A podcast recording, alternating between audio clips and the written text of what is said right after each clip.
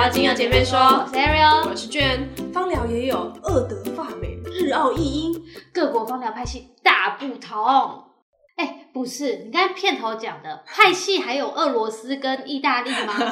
你不没有要鱼目混珠好不好？我刚刚就是讲起来比较顺而已啊，没有这两个国家啦，所以就是哦这样练起来，哎，你不觉得听起来很顺吗？好，那不是重点，我们今天要来一一我觉得你好像就只在就是让大家变得更混淆而已。啊，没有没有没有没有，我刚刚就片头就是把它当成是一个 rap。那你有 freestyle 吗？好，我们今天要来一页介绍呢，就是各个的派系的芳疗派系的部分。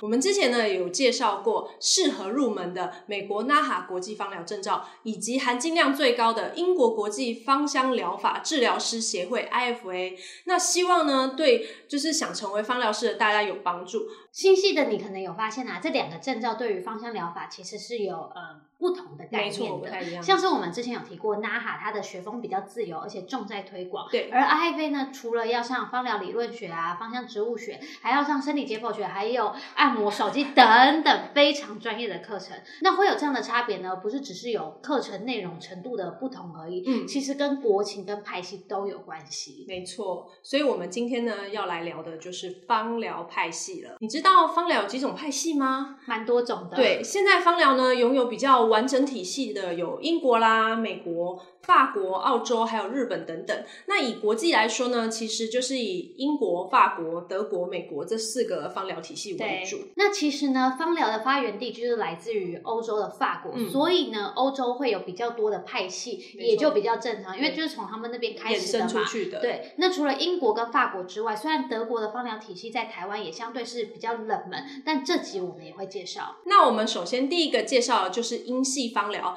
英系芳疗呢，注重在身心健康、生活跟美容。对，对于使用的精油浓度呢，通常就是不建议超过三，以安全为主啦。对，就是三趴以内这样子。那英系芳疗的部分呢，如果有在关注我们频道的朋友，都应该很熟悉对。毕竟呢，英系它就是台湾主流的派系之一。那像是美容啊、按摩跟调剂身心呢，都是英系芳疗在做使用的。而在英国呢，精油其实就是被当做是一个辅助性的治疗，它并不能拿来取代药物哦。第二个呢，我们要介绍的就是法西芳疗。法西芳疗呢，比较像是正统医学的学科那它主要用于医疗的用途，因此法西方疗的精油的剂量也会比英国来的高很多毕竟他们用，用毕竟它对用来治疗，那精油就等同于药剂，那使用的浓度就也不限于低浓度了。嗯但是这可不是随便谁都可以学的，发西的芳疗体系必须是具备医师资格的才可以使用的疗法。那发西的芳疗应用也不限于休息跟按摩，嗯而是可以口服的。虽然我自己是没有直接吃过精油啊，但我有个朋友，他之前在法国求学，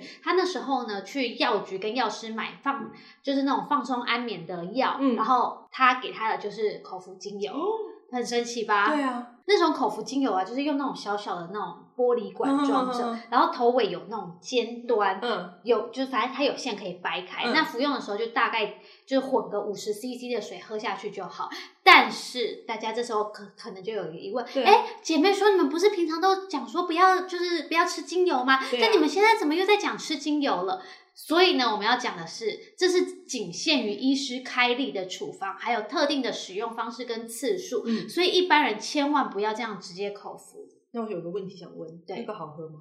听他讲是可能是甜橙还是某个芸香科的口味，但据说是不太好喝啦，应该是有在加那种调和油调过，嗯。不然一管纯精油喝下去很危险。各位好宝宝不可以学，一管纯油喝下去会不会躺在那边，然后就昏口吐白沫，对对对对。就喝完哦，就是只是想放松安眠啊，就真的口吐白沫对。就真的放松安眠。对，第三个呢是德系芳疗，在德国呢，芳疗跟法国呢，它其实是一样是医疗用途的，但是呢，一样是医疗用途，但是使用上面却是刚好相反的。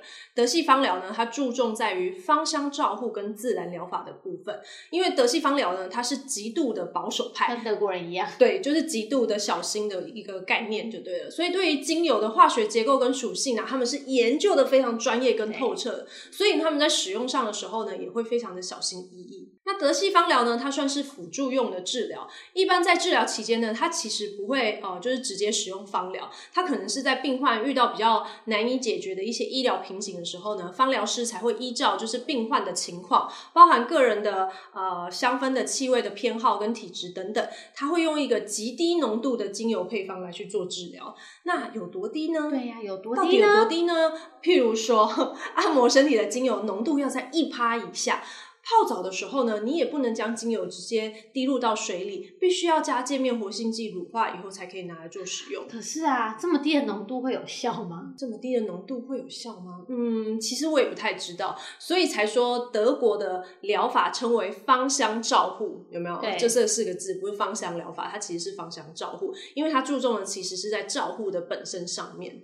那英系跟德系的差别到底是什么？既然都用低浓度的话，哦，那我讲一下，就是英系芳疗呢，它其实比较注重在于按摩跟美容的部分，就是放松舒缓的部分。可是德系芳疗呢，它是运用在呃，比如说像安宁病房的一些病患照护的上面来去做一个芳香照护的辅助，所以两个还是有点不太一样的。第四个呢，要介绍的就是美西方疗啦。那美西方疗其实就跟美国一样，就是文化大融合，它尊重也包容每个派系的特色。像是美国纳哈，它成立的目的除了是提升美国方疗的教育水准之外，他们也注重向就是向大众推广芳疗的概念。嗯比起英系是更加的自由开放的，也因为它自由的风气啊，美系的芳疗可以说是集结了各种流派的集合体，并没有太多的规范。就是大家它都包容这样子。那在这边呢，帮大家做个小整理。第一个呢是英系芳疗，主要用于生活、美容跟身心健康，使用的浓度呢不建议超过三趴。